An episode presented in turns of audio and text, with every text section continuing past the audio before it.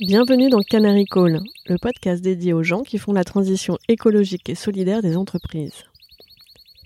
Dans les mines de charbon, le canari, plus sensible que l'homme à la qualité de l'air, alertait les mineurs en cas de fuite de gaz toxiques. Lorsque le canari s'agitait dans sa cage, cela signifiait que les hommes devaient sortir de la mine en urgence. Je suis Perrine Grua et j'ai créé ce podcast pour amplifier la voix de celles et ceux qui réussissent à conjuguer au présent leurs talents, leurs convictions personnelles, les besoins du monde avec leur métier. Avec Canary Call, mon objectif est aussi de convaincre de miser sur ces canaris qui sonnent l'alerte et agissent juste à temps. Leur engagement est contagieux. En les écoutant, les portes des possibles s'ouvrent et l'envie d'agir gagne. Bonjour Boris. Bonjour Perrine. Tu connais euh, l'histoire du canari, de Canary Call. Toi, si tu étais un animal, tu serais lequel et pourquoi? Si j'étais un animal, euh, je suis très content d'être un être humain en fait. C'est un bel animal l'être humain, imprévisible. Tu as confiance euh, en l'humanité. Oui, oui, oui c'est pour ça que je suis engagé d'ailleurs. Quand on s'engage dans l'éducation, ah. il, faut il faut avoir confiance dans l'humain. C'est la première fois que, que j'ai cette euh, réponse et euh, elle, elle, elle, me touche beaucoup car euh, je pense que voilà en tant que recruteuse, coach et actrice de la, la formation professionnelle, c'est vraiment une conviction que j'ai de, de, de, croire en l'humain et en ce moment tu as envie de, de croire en, en, quoi en particulier? Moi, ce qui m'inspire beaucoup, c'est hum, d'ailleurs une, lecture assez récente qui s'appelle Limitless Mind d'un prof de Stanford, enfin d'une prof de Stanford qui s'appelle Joe Boller et qui démontre, preuve à l'appui, hein, puisque les, neurosciences ont fait de vrais progrès, à quel point notre esprit et nos capacités sont sans limite.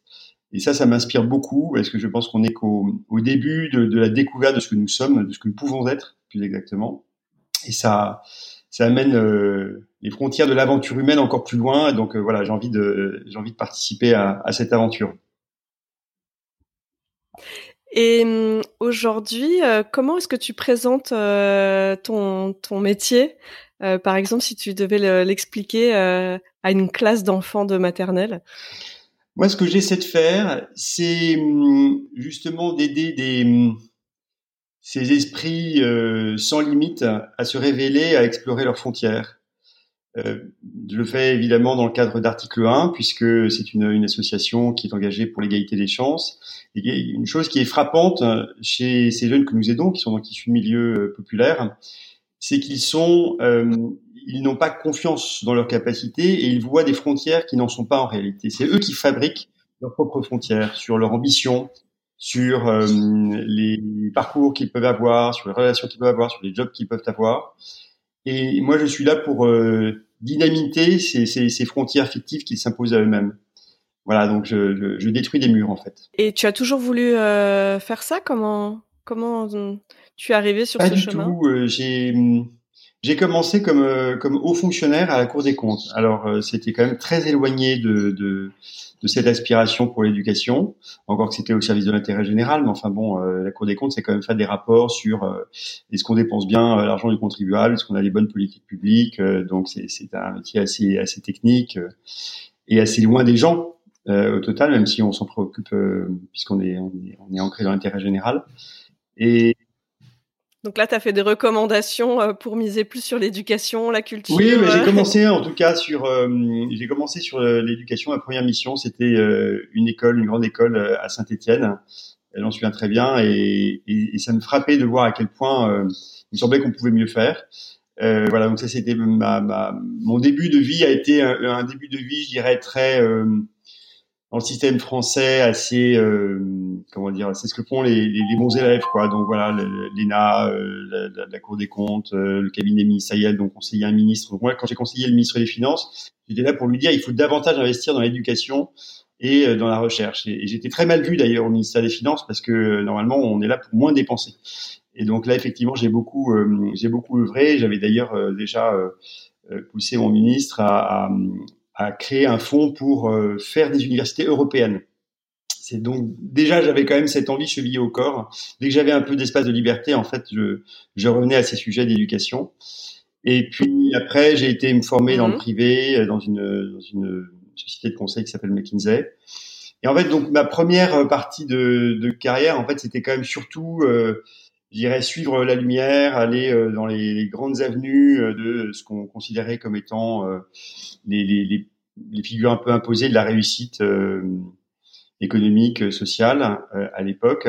Et mais avec le, le vrai sentiment d'abord d'apprendre, parce que c'est des systématiquement des, des, des institutions exigeantes, donc c'est toujours bien d'apprendre. Mmh. Moi, je, très exigeant sur le, le fait que quand je, je, bosse, je dois apprendre.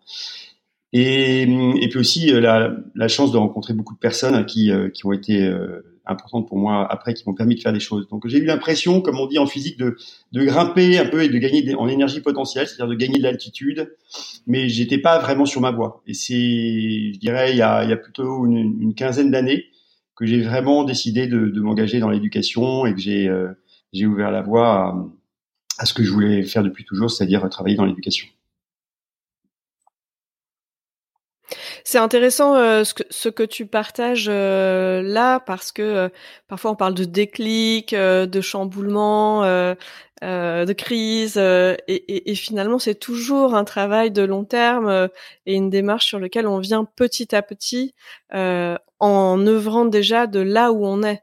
Et, et j'ai l'impression dans ce que tu partages que c'est plus un phénomène, un moment d'accélération, euh, de d'un élan que tu avais déjà et que tu mettais déjà dans tes dans tes premiers métiers, dans, dans des environnements peut-être différents. Mais à un moment, il y a eu un, un phénomène. Euh, oui, c'est-à-dire qu'il y a eu un, même un, un déclencheur. Un, un, jour, donc j'étais euh, à Bercy, au ministère des Finances, et, et je reçois une, une lettre d'une euh, d'une jeune femme qui accompagnait un dossier puisque je devais accompagner le ministre à des remises de, de bourses une fondation qui s'appelle qui s'appelle la fondation Euris et qui distribue des bourses à des jeunes qui sont issus du milieu populaire et qui ont très bien réussi leur bac pour les aider à faire leurs études. C'était en 2000 euh, en 2003.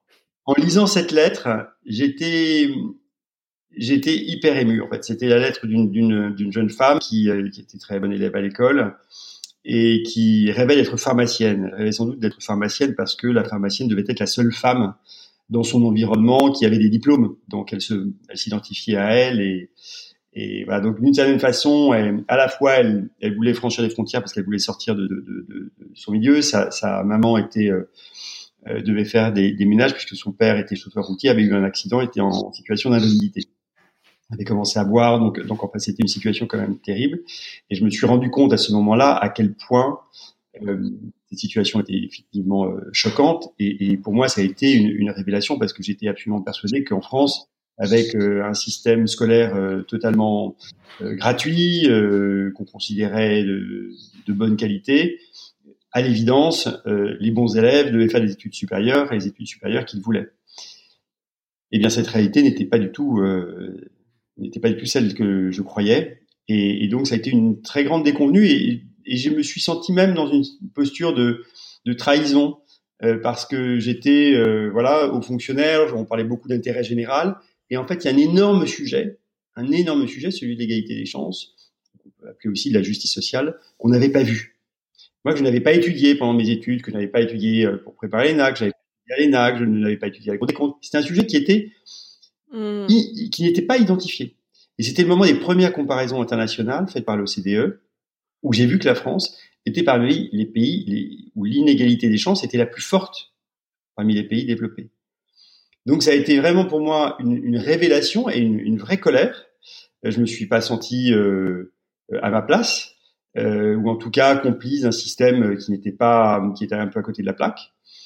Et d'où mon engagement pour créer à l'époque Fratelli, qui était une association de, parrainage, puisque moi j'avais pas d'argent pour donner des bourses en revanche, j'avais euh, un peu de temps, pas, pas tant que ça parce que je sais quand même pas mal. Puis j'avais surtout des amis. Et donc on a, on a commencé comme une, une bande de copains euh, à, donc à parrainer des jeunes euh, à potentiel qui étaient issus des milieux populaires. Voilà, et ça, l'aventure euh, dans l'égalité des chances a commencé par là. Donc c'est pas pour moi une histoire personnelle, c'est pas du tout mon parcours. Pour moi, au contraire, c'était plutôt une évidence que de faire des études. Mais euh, j'ai rencontré euh, ces situations euh, choquantes. Et c'est effectivement intéressant de voir comment euh, une rencontre, même si elle était à distance, en l'occurrence, a, a, déclenché, a déclenché quelque chose qui, qui est devenu assez grand maintenant, puisqu'on aide à peu près 200 000 jeunes par an. Waouh Qu'est-ce qui, qu'est-ce qui fait, selon toi, que, que ça fonctionne bien? Dire que voilà, vous êtes parti d'un d'un petit d'un petit groupe pour pour arriver finalement à, à l'engagement de, de milliers de, de personnes, c'est que quelque part ça doit fonctionner pour les personnes accompagnées, que ça doit apporter aussi euh, euh, une forme de, de réalisation ou, ou d'impact à ceux qui, qui Alors effectivement, le plus facile, en réalité, ça a été de trouver euh, les mentors. Parce que dès que j'en parlais à un dîner, j'avais euh, au moins la moitié des gens euh, à table qui, qui me disaient mais comment on peut devenir mentor, etc. Donc j'ai été très vite non pas assailli, mais en tout cas euh, rassuré de voir que, euh, en tout cas, les personnes que je côtoyais étaient très désireuses de euh, d'aider quelqu'un. Et, et, ils étaient désireux de d'aider parce que je pense qu'ils étaient pour beaucoup dans des métiers un peu comme moi, assez abstraits, assez éloignés de l'impact réel, et avec le, le, le, sentiment parfois un peu confus, euh, ou en tout cas une interrogation un peu confuse sur la l'impact, la, la, réalité de ce qu'il faisait. Et donc le fait de se dire, bah, à un moment, je peux euh, accompagner quelqu'un et avoir une influence sur sa trajectoire de vie, une influence positive, c'était extrêmement gratifiant. Et puis en plus, c'était, ça prend pas énormément de temps, c'est très flexible, c'est une relation humaine, donc c'est chouette. Et puis on voit évoluer euh, ces jeunes, et ça c'est quand même, c'est quand même extraordinaire. Donc euh, on a, on a eu beaucoup de, personnes qui, bossaient dans des boîtes très, voilà, bossent beaucoup, ils avaient commencé leur vie familiale, euh, enfin, voilà, ils avaient peu de temps, et pourtant il y avait un très fort appétit. Donc effectivement, ça, ça apporte énormément aux, aux mentors parce que c'est cette relation concrète. Et puis alors, ça, ça, ça, leur permet de découvrir des réalités comme moi, euh, ce que, ce que j'ai décrit tout à l'heure avec euh, la lecture de cette lettre. Mais alors, a fortiori, quand j'ai eu mes premiers échanges avec ma filleule, ma, ma mentorée, on découvre, euh, et je le dis de façon très très naïve, hein, mais c'est la réalité. On vit de telle façon tellement séparée, nos expériences de vie sont tellement différentes en fonction de notre euh, groupe social que il y a une vraie découverte. Et, et on est extrêmement euh, ignorant et naïf de la réalité des, des expériences des autres, d'un côté comme de l'autre d'ailleurs. Et ça, c'est assez frappant sur, sur notre société parce qu'on se dit, bah, en fait, on se croise pas et donc cette découverte, je pense qu'elle est aussi extrêmement euh, importante. D'ailleurs, quand je travaillais chez McKinsey, j'avais le sentiment très clair, et c'était pas qu'un sentiment, c'était une réalité, qu'on se sentait beaucoup plus proche de euh, nos collègues qui étaient à New York, Tokyo euh, ou Sydney que de personnes qui avaient notre âge et qui habitaient à 10 km de chez nous de l'autre côté du périphérique. Et ça, c'est grave. Ça, c'est grave parce que c'est des situations qui, qui rappellent un petit peu euh, les, la fin du XVIIIe siècle. Mmh. Ça c'est vrai, euh, c'est vrai ce que tu dis. Euh, cette question des frontières aussi euh, géographiques euh, toutes toutes proches. Moi j'ai fait j'ai fait la bascule euh, entre une, une classe préparatoire littéraire et un, un DUT carrière sociale à, à, 20 ans. Un des premiers apprentissages, un des premiers cours qu'on a eu en DUT carrière sociale, c'était l'analyse du territoire et de repérer finalement les, les, frontières sociales dans la construction de la ville et comment finalement des lignes ferroviaires, un périphérique, une ligne de une ligne de RER e pouvaient vraiment euh, créer une, une distance. Euh, c'est exactement ce que tu dis, plus éloigné, euh, voilà, qu'entre le centre-ville de, de, Paris, celui de New York. C'est très vrai. Et, et moi, ce qui me touchait énormément lors des événements article 1, c'est qu'on pouvait très clairement voir qui étaient les, les, mentors et qui étaient les mentorés, puisque Fratelli, euh, je le précise, est devenu euh, après article 1. Quand, on, on, est, quand ils étaient tous ensemble, parrain, euh, mentor et mentoré, on voyait très bien qui était qui, parce qu'ils n'étaient pas habillés pareil, mais ils étaient ensemble. Par contre, c'était pas les, les, les mentors d'un côté, les mentorés de l'autre. Ils étaient vraiment mélangés. Il y avait une vraie envie de, de, de communiquer ensemble. Et ça, c'est hyper fort parce que là encore, on casse des murs. Tu disais que finalement c'était plus facile de trouver des mentors euh, que des que des mentorés. Comment vous y êtes pris Où, où vous en êtes là-dessus? Quels sont les quels sont les enjeux? Alors oui, euh, c'était vrai à l'époque au début parce que euh, on était sur des jeunes à fort potentiel issus milieu populaire, donc c'était quand même fallait trouver quand même des, des aiguilles dans, dans des bottes de foin et c'est et c'est pas facile parce qu'effectivement c'est très difficile, on ne se rend pas compte, c'est très difficile de de réussir euh, quand on est dans un dans un quartier populaire, non pas parce qu'on a moins de capacité, pas du tout, mais parce que euh, on est euh, autour de soi, il y a peu de personnes qui réussissent parce qu'il y a cette ségrégation spatiale dont que tu rappelais. Et donc, on est environné de personnes bah, qui, en fait, qui réussissent, bah, réussissent plutôt par le par le business hein. Euh, et pas tellement par l'école ou très rarement par l'école. Et donc, euh, d'ailleurs, les, les, les, jeunes qui réussissent dans ces dans ces quartiers-là, on les appelle on les appelle les bouffons. Hein, les, les, les les bouffons, c'est ceux qui n'ont pas compris qu'en fait, c'est pas par l'école qu'on réussit. Et donc, le travail qu'il faut faire pour leur dire, bah si, par l'école on peut réussir. Bah donc. Ah oui, ça, ça touche aux valeurs de la République française. Euh, voilà, la méritocratie par l'école, c'est quand même euh, un point euh, dans, dans, nos croyances, en tout cas nationales, très forte. Donc, Et donc pour réussir dans ces dans ces quartiers-là, il faut non seulement de grandes capacités, mais aussi une très grande volonté, une très grande indépendance d'esprit. Donc c'est des qualités qui sont très clairement ceux qui réussissent, c'est vraiment des héros quoi. C'est vraiment donc, mm. et, on en a besoin, pas simplement, on n'a pas besoin de faire réussir que cela, mais on en a besoin pour montrer aux autres que c'est possible.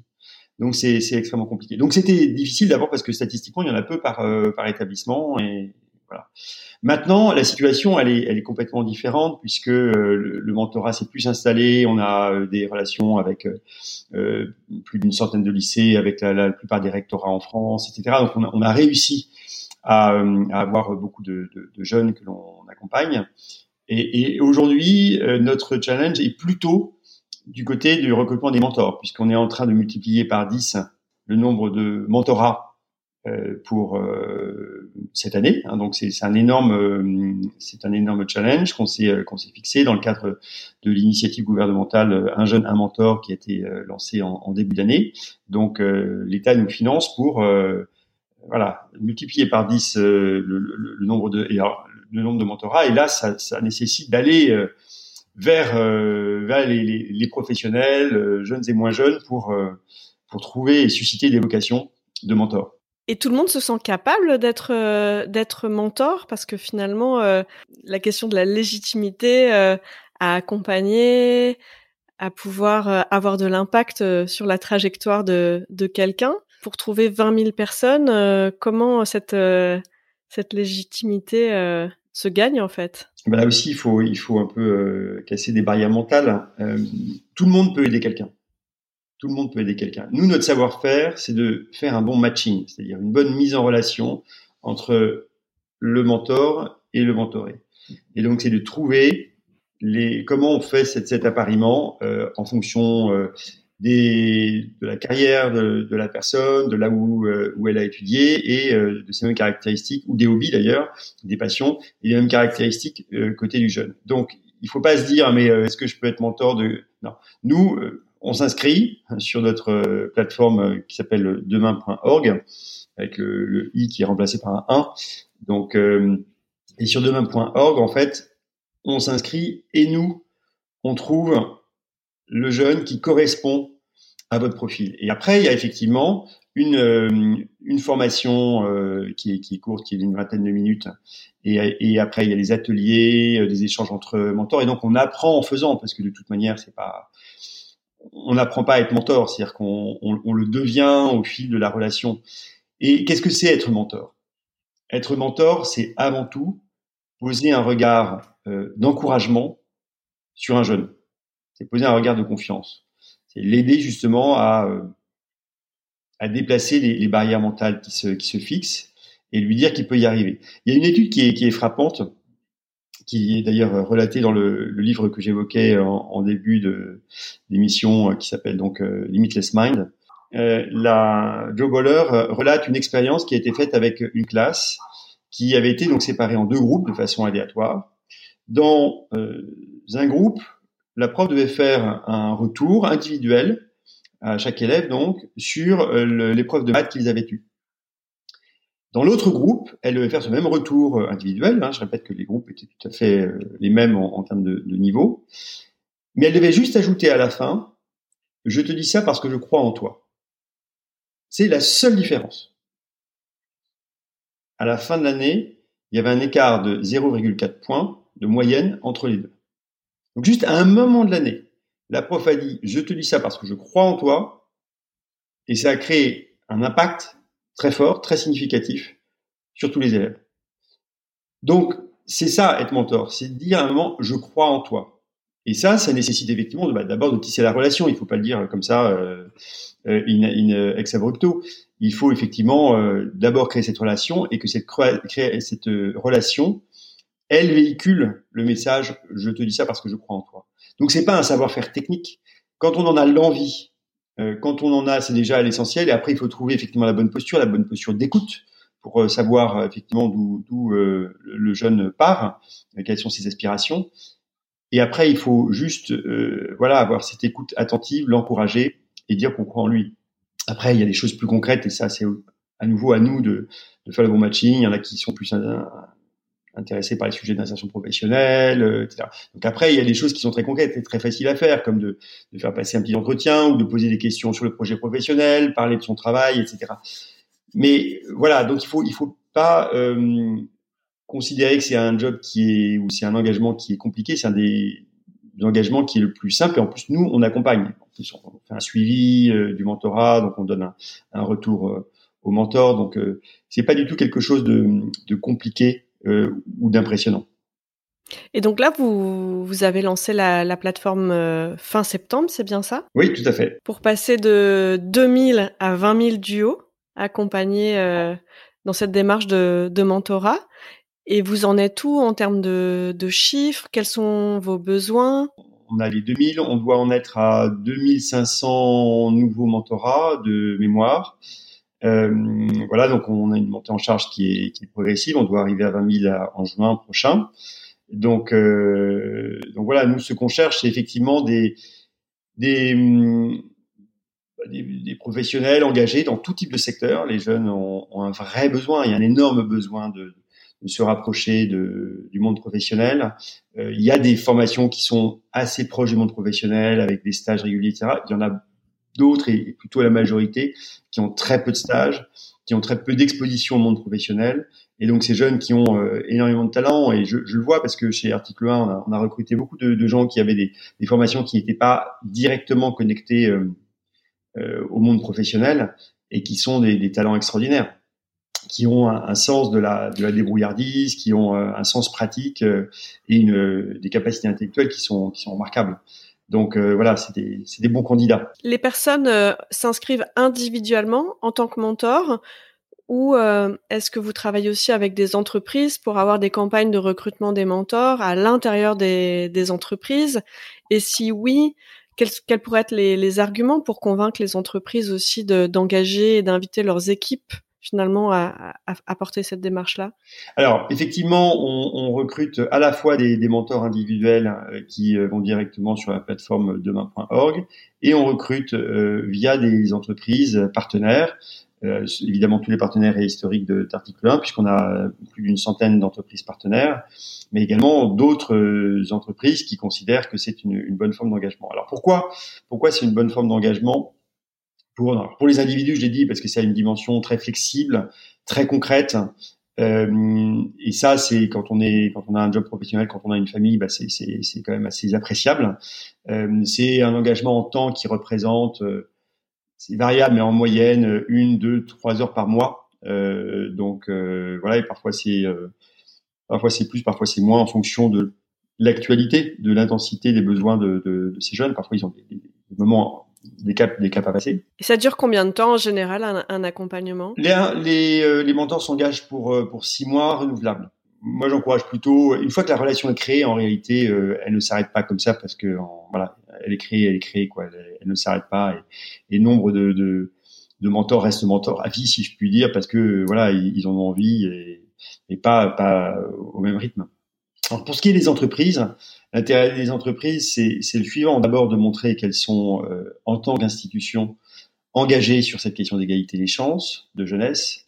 Euh, c'est leur intérêt de toute manière que de recruter des jeunes. Euh, on voit aujourd'hui, il y a une tension sur le marché de l'emploi. Euh, il y a un besoin de, recrutement euh, post post Covid. Donc il y, a, il y a un vrai sujet. Et enfin, il y a un sujet de diversité, diversification du recrutement. C'est un sujet qui monte de plus en plus.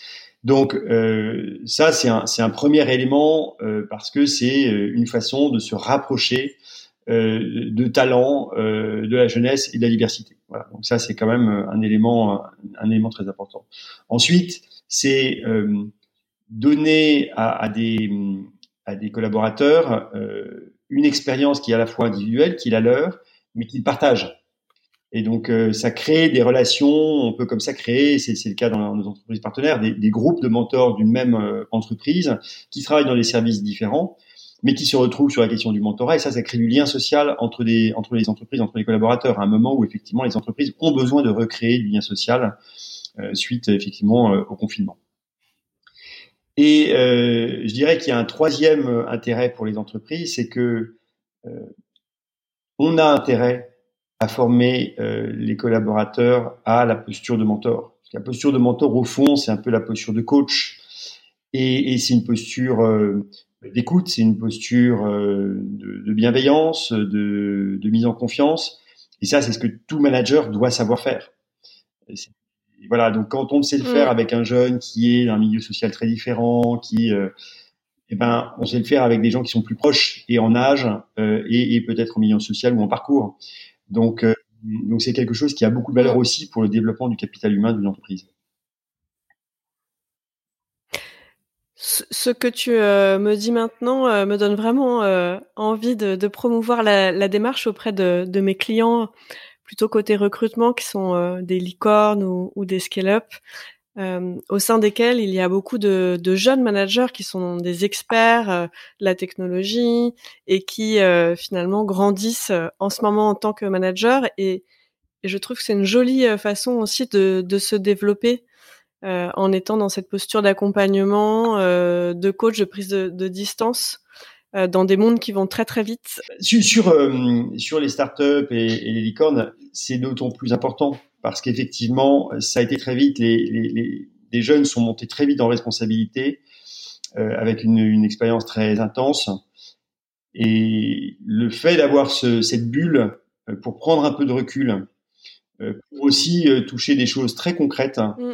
Euh, c'est extrêmement précieux. Et, et moi, ça m'a vraiment fait évoluer. C'est d'ailleurs quelque chose qui explique mes engagements successifs dans l'éducation, c'est que j'ai découvert des talents, des formes d'intelligence que moi je n'avais pas. Je suis, euh, moi j'ai été élevé à la française, euh, voilà, avec euh, les les prépas, les concours, les classements, etc. Et donc on est vraiment dans cette idée que l'intelligence est une intelligence qui, qui, sert à faire des dissertations, qui sert à faire à résoudre des problèmes mathématiques, etc. Et ça, quand on commence sa vie professionnelle, on se rend compte que c'est une partie importante. Hein, je ne le dis pas de, de, de des facultés qu'il faut avoir, mais ce n'en est qu'une partie. Et il y a tout un autre spectre de, euh, qui est lié à la capacité d'adaptation, qui est lié à la capacité euh, de créer des relations euh, avec des personnes qui ne sont pas comme nous, notamment quand on est dans un, environnement international, par exemple, ou quand on est entre commerciaux et ingénieurs, etc. On n'a pas les mêmes réflexes. Il y a des vraies cultures qui sont différentes, des réflexes, des façons de communiquer qui sont différentes. la capacité donc à, à, à être résilient, puisque ces jeunes sont, sont, confrontés à des situations difficiles, ils doivent souvent euh, travailler en parallèle de leurs études, même quand ils font des études très exigeantes et difficiles. Euh, ils s'occupent de l'administration de leur famille, euh, ils s'occupent d'aider le petit frère, la petite sœur, ou voir le grand frère. Ils aident, ils, aident, souvent aussi financièrement leurs parents. Enfin, donc il y a, y a un, environnement et une pression qui est, qui est très forte sur eux et pour autant ils bossent et ils réussissent. Euh, donc c'est euh, c'est une vraie résilience, une capacité à organiser son temps. Donc moi je me suis rendu compte de en termes d'intelligence émotionnelle, en termes d'intelligence sociale, en termes d'intelligence pratique, à quel point euh, ils avaient des talents que moi je n'avais pas. Et ça, ça ouvre les yeux et je pense que ça, ça rend un peu plus humble et je pense que c'est euh, c'est pas une mauvaise chose. Au regard moi de, de, mes envies, de mes convictions et, de mes élans d'impact, euh, quand j'avais euh, une vingtaine d'années, euh, j'ai vraiment dû mixer un parcours avec classe prépa, école de commerce, travail social, développement personnel. Et mm, en, en regardant ton profil par rapport à la démarche d'article 1 et de la plateforme de mentorat demain.org, j'ai cru comprendre que que tu as que tu as créé l'école que j'aurais rêvé de faire. Euh, Est-ce que tu peux nous en parler? Oui, avec plaisir. Donc j'ai créé effectivement euh, un, une nouvelle grande école ou université euh, qui s'appelle Forward College et qui vise à, en fait, à faire de l'éducation l'expérience la plus la plus pertinente pour la vie qu'on veut mener plus tard. Et j'étais hier soir en train de parler et d'essayer de faire bosser mon fils. On révisait, je l'aidais à réviser, il est en troisième, euh, les l'organisation cellulaire avec les mitochondries, les machins, etc.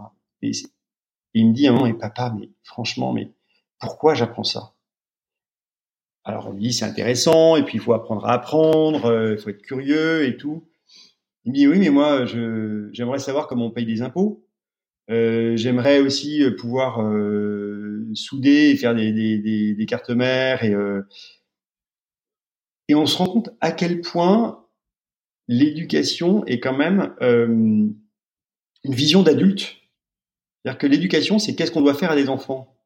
Et c'est complètement top-down. Et on n'est pas là pour dire comment on crée l'expérience la plus forte pour eux, la plus intense, qui va les aider dans la vie.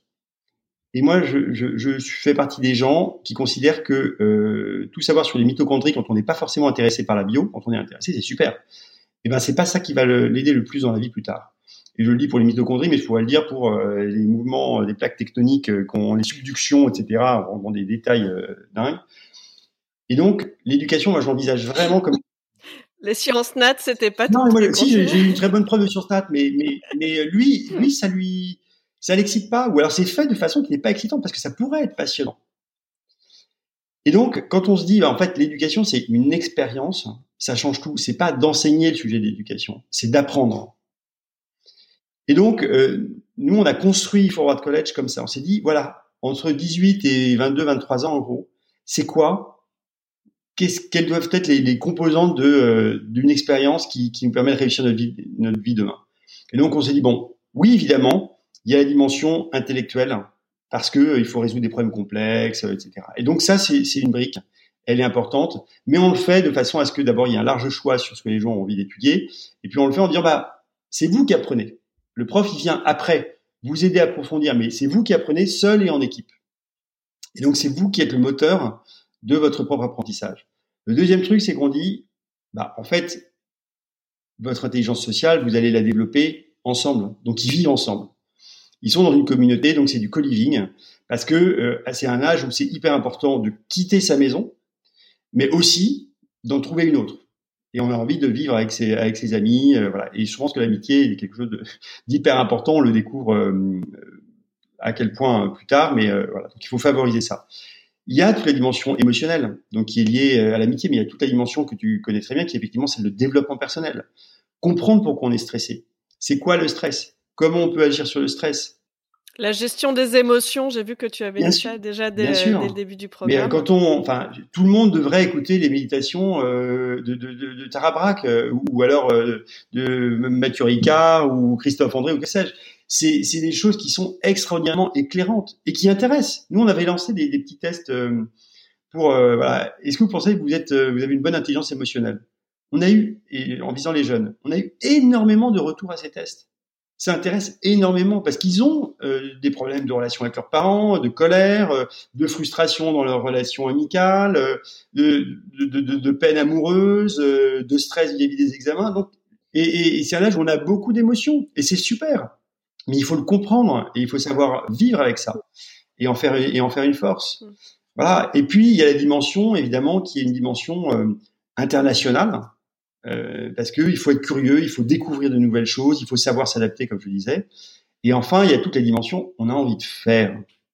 On peut pas passer à 18 ans euh, une scolarité euh, assis sur une chaise. C'est pas possible. C'est pas possible. À cet âge-là, on est majeur, on a envie de faire.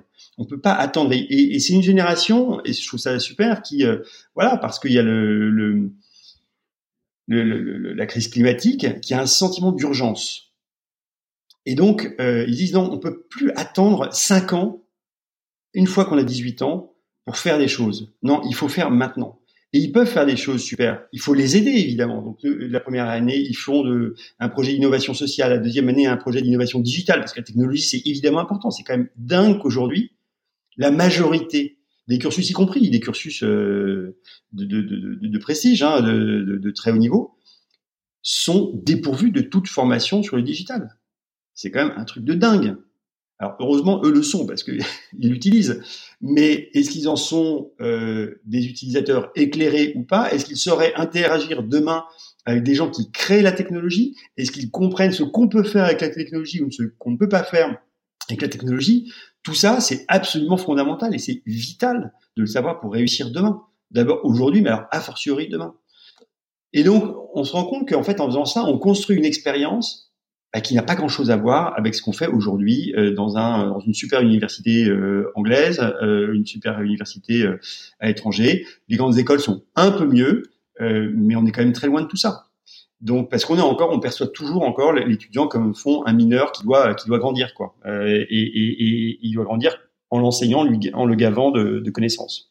Voilà, donc on a une vision un peu différente. Donc là, ça y est, la première promo euh, a démarré en septembre aussi, c'est ça? Oui, on a recruté une première promo extraordinaire euh, d'une trentaine d'étudiants qui sont issus de 12 nationalités, euh, qui avaient euh, bon des, des, super notes parce que c'est un double diplôme, donc c'est assez exigeant, euh, mais surtout qui avaient fait des choses déjà, euh, qui avaient pour l'une écrit un bouquin pour aider les enfants à apprendre tout seuls à jouer de la musique, à jouer d'un instrument, c'est quand même c'est quand même génial et ça montre à quel point cette génération est décomplexée par rapport au faire.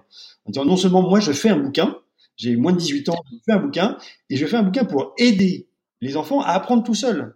Euh, il y, en, y, en, a d'autres qui étaient euh, leaders d'un parti politique euh, en Hongrie, un troisième qui avait créé un festival culturel dans un village en ruine. Enfin bon, donc c'est c'est ça, c'est ça l'énergie de, de, cette génération et c'est celle-ci qu'on a envie de développer. Donc là, ils sont une trentaine et c'est parti. Ils font leur, leur, leur, chaque année dans une ville différente, c'est bien ça? Oui, ils font la première année à Lisbonne, la deuxième année à Paris et la troisième année à Amsterdam. Donc c'est une vraie voilà trois ans, trois pays et, euh, et effectivement un emploi du temps euh, très intense, bien rempli, mais avec des activités de nature très différente. C'est ça qui est mmh. très riche. L'école de rêve. Bah, bravo. Merci Karine. Après toutes ces réalisations euh, déjà menées, quelle est la prochaine étape pour, euh, pour toi? Quel est, quel est ton rêve pour la suite? Article 1, euh, c'est ça n'est que le début. moi, je considère que mes aventures entrepreneuriales n'en sont qu'à leur début. Article 1, c'est on a le sujet du mentorat qu'il faut passer à l'échelle et, on dit 20 000, mais demain, il faut être, il faut que ce soit un sujet de génération il faut qu'aujourd'hui, compte tenu des défis qu'on a, euh, des enjeux de, de lien social et d'inégalité des chances, il faut que tout le monde s'y mette.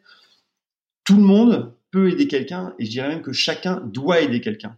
On ne peut plus être aujourd'hui dans une société où ceux qui réussissent ne se sentent pas responsables des autres. Parce que ça, c'est la situation qu'on a très bien connue à la fin du XVIIIe siècle. C'est l'aristocratie qui profite de ses rentes, mais qui ne qui n'est plus euh, responsable de la sécurité de la prospérité de son territoire et va s'amuser euh, à la cour de Versailles. Et ça, je le dis parce que je, fréquente beaucoup de gens qui ont réussi d'un point de vue économique. On n'est pas assez responsable. Ceux qui réussissent aujourd'hui ne redonnent pas assez. Je ne parle pas des impôts, je parle de leur temps, je parle de, leur action. Donc ça, c'est un, un, point pour moi. Donc ça restera un cap euh, majeur parce que sinon, on va au vent de, de, de difficultés sociales euh, très fortes, une instabilité sociale très forte, et qui ne sera pas injustifiée. Donc, euh, pour moi, faire grandir article 1, c'est nécessaire. Et puis, article 1, aujourd'hui, c'est une super réussite en France.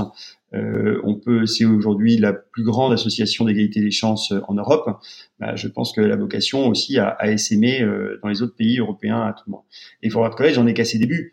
Moi, mon ambition pour Forward College, c'est d'avoir 10 à 20 000 étudiants euh, dans une dizaine d'années. Donc, euh, donc on en est, euh, on en est pas tout à fait là encore. Donc, il y a, j'ai encore de quoi faire pendant 10 ans. Donc, mes rêves ont bien, ont bien démarré, mais, mais il faut encore un petit peu de temps pour les réaliser et les porter à leur, au niveau auquel je veux les porter. Bon. Et justement, quel est ton canary call? Bah, Mon canary call, je viens un peu de le faire, en fait. C'est, c'est, c'est vraiment ceux qui réussissent, ceux qui considèrent avoir réussi, doivent s'engager, mais beaucoup plus qu'ils ne le font aujourd'hui. Euh, ils, ne, se rendent pas compte à quel point euh, le système dans lequel on vit de, globalisation, de libéralisation, qui, a produit des effets extrêmement positifs. Aujourd'hui, on a quand même divisé par trois la pauvreté dans le monde en 20 ans grâce à la globalisation. Donc c'est quand même une réalisation majeure. En revanche, si effectivement ceux qui en profitent n'aident pas ceux qui en pâtissent d'une certaine façon, là, il, là, il y aura un problème, on va revenir en arrière. Donc, euh, donc c'est vraiment ça mon, mon canary call. Il faut s'engager. Quel est euh, ton, ton secret pour, euh, pour tenir dans la durée sur finalement tes engagements qui, qui, qui font boule de neige, qui, qui grossissent et finalement plus ils deviennent gros, plus tu en crées de nouveaux. Comment c'est quand même des, un type d'activité qui, qui demande beaucoup d'énergie euh, créatrice, beaucoup d'énergie de conviction, euh, d'embarquement. Comment euh, comment est-ce que tu tiens dans la durée? Il y a, hum, d'abord moi je, je j'aime beaucoup les idées et je pense que je, je je suis pas sûr de créer des idées, mais en revanche de transformer ce que j'entends et ce que je perçois en idées. Euh, ça, je pense que j'y arrive assez bien et donc je suis vraiment mu par mes idées. Ça, c'est quelque chose de, très fort pour moi. Et l'autre, l'autre moteur, c'est euh, la confiance, les relations de confiance que j'arrive à tisser au fur et à mesure de mon existence. Et le plaisir de voir, on avait une réunion avec les investisseurs de Forward euh, récemment, et le plaisir de voir que euh, eh ben, il y en avait qui m'avaient accompagné dans le cadre de Fratelli, dans le cadre d'article 1, qui étaient toujours autour de la table parce que on a, on a cette relation de confiance et la confiance qui me témoigne notamment euh, mais c'est une relation qui va éventuellement, évidemment, dans les deux sens. Et ça, c'est quelque chose de très, de très précieux parce qu'on ne se sent pas seul. Et, et à l'évidence, pour, euh, pour créer une université, euh, il faut assembler beaucoup de pièces dans un puzzle complexe. Et donc, on a besoin de ces relations de confiance, de ce, de ce réseau de personnes qui, bah, qui, qui croient, qui partagent nos idées ou qui, qui croient en, nous. Et ça, c'est quelque chose qui se, qui se crée vraiment euh, sur la durée. C'est d'abord des relations humaines et de confiance qui, après, effectivement, deviennent des, euh, des appuis pour aller plus loin. Donc, je, pense qu'effectivement, euh, voilà, se dire, au fond, on a combien de personnes de confiance autour de nous? Comment on peut en avoir plus? C'est hyper important. Moi, c'est assez naturel, donc c'est pour ça que je pense que c'est plutôt une force. Pour conclure, quelle œuvre, euh, quel artiste euh, récemment t'a inspiré? Bon, j'ai été voir euh, l'exposition au KIF au, à Pompidou, qui est qui est absolument magnifique. donc, artiste américaine du XXe siècle. C'est très grande peintre du XXe siècle, peu connue en France et en Europe, alors que c'est, je trouve, une artiste majeure. Ça, c'est pour le côté récent mais je suis pas particulièrement pictural. Moi, mon, mon, artiste euh, fétiche, c'est Jean-Sébastien Bach. Hein, donc, euh, donc c'est et je trouve qu'il y a dans, dans chez Jean-Sébastien Bach cette espèce de d'énergie euh, sans, à la fois très régulière et et sans piternelle, qu'on ne peut pas arrêter. C'est, pas quelque chose. C'est, tellement. Euh, il y a une très belle phrase d'un, chef d'orchestre qui dit Bach est le commentaire infini de cette phrase de la Bible, et Dieu dit que cela était beau. Voilà. je suis pas particulièrement croyant, etc. Mais c'est vrai qu'il y a cette espèce de, de joie qui ne s'arrête jamais, de confiance euh, dans, dans, une vie qui est peut-être plus spirituelle que, que réelle. Et ça, ça, ça m'habite beaucoup euh, la, la, musique de la musique de Bach parce que euh, ça, ça c'est du mouvement et un mouvement qui ne s'arrête jamais. Un morceau en particulier? Non, vraiment, euh, ça, ça dépend, euh, ça dépend énormément. J'aime beaucoup les variations Goldberg parce que justement il y a ce début simple et, et après cette première variation qui part et qui lance toute la dynamique euh, qui dure, voilà, suivant ils font des reprises ou pas entre une, 35 minutes et, et, une heure et quelques. Mais, mais c'est ça, c'est absolument fascinant de, de, de, de diversité, de et en même temps, euh, voilà, cette, cette, beauté, cette évidence euh, du, du, du, thème. Donc, euh, mais, mais j'aime vraiment tout bac et ça dépend des moments. Parfois, j'ai besoin de, la passion selon Saint Mathieu, parfois d'un prélude, parfois de, de variation Goldberg. Eh bien, merci pour cette fin en musique. Merci beaucoup, Perrine. Merci beaucoup, Boris.